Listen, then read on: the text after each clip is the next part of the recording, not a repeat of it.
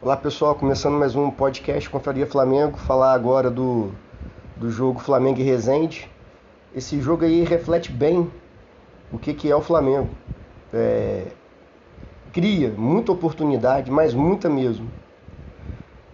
E entrega. O Flamengo tem um péssimo costume, que é de entregar o gol para o adversário. Literalmente, hoje o Flamengo entregou dois gols para o Resende.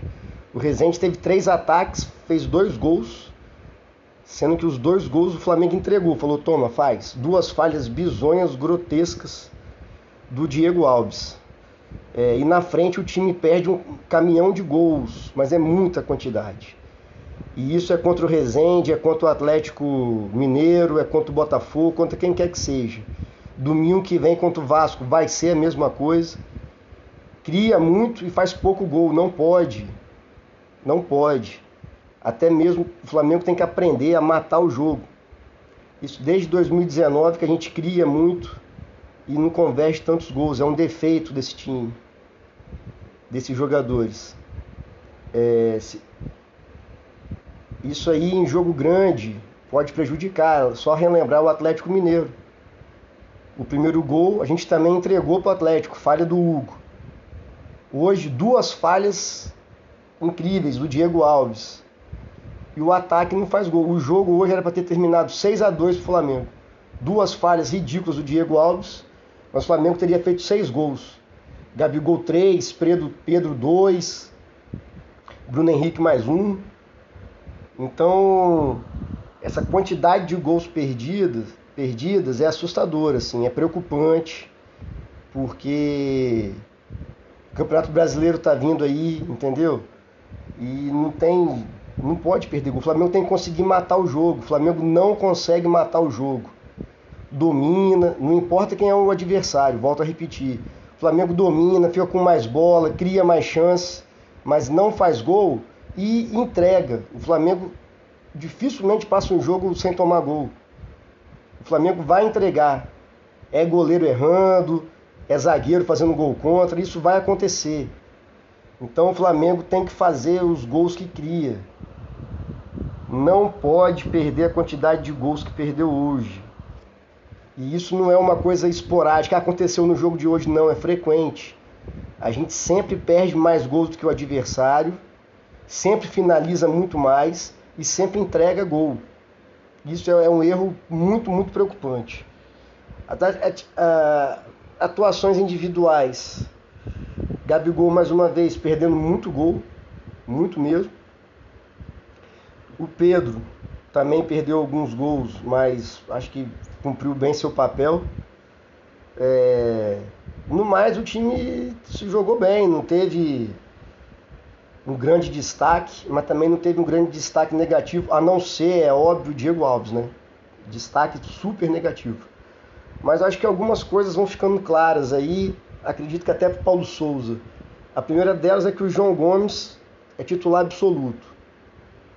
E acredito, e na minha opinião pessoal, espero que seja João Gomes e Thiago Maia.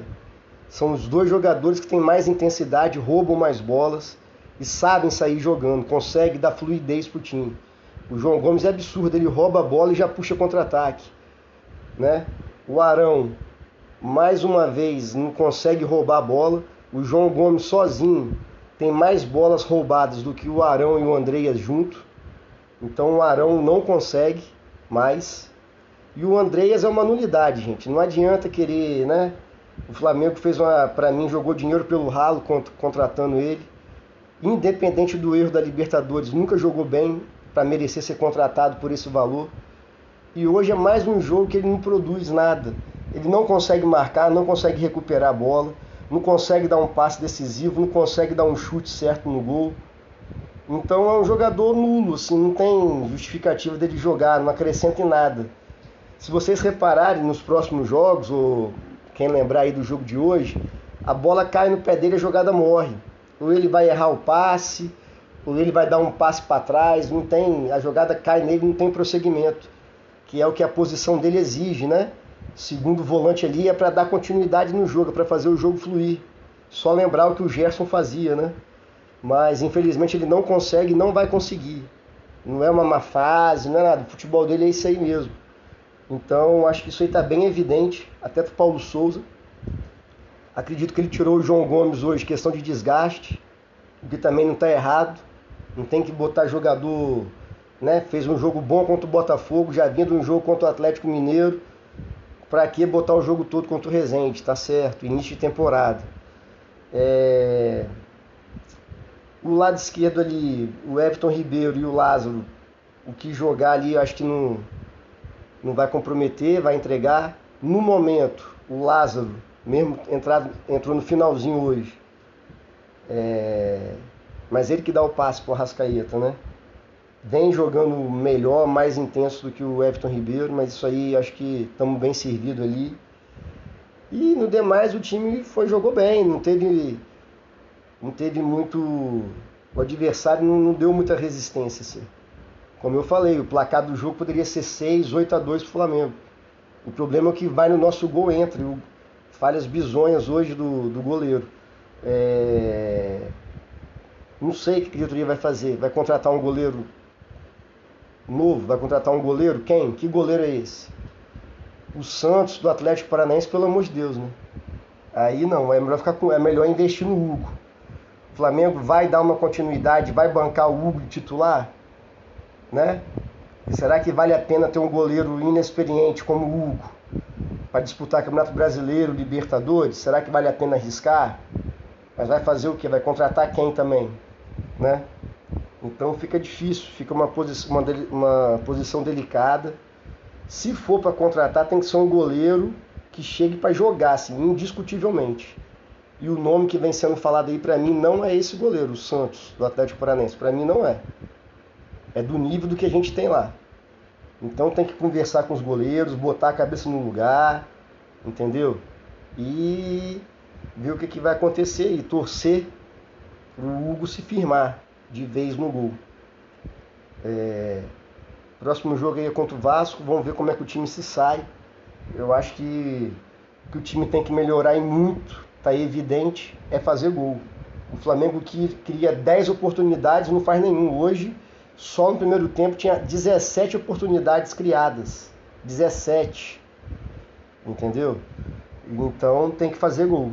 Tem que fazer gol porque no jogo igual hoje, por exemplo, que tem duas falhas, né? bizonhas.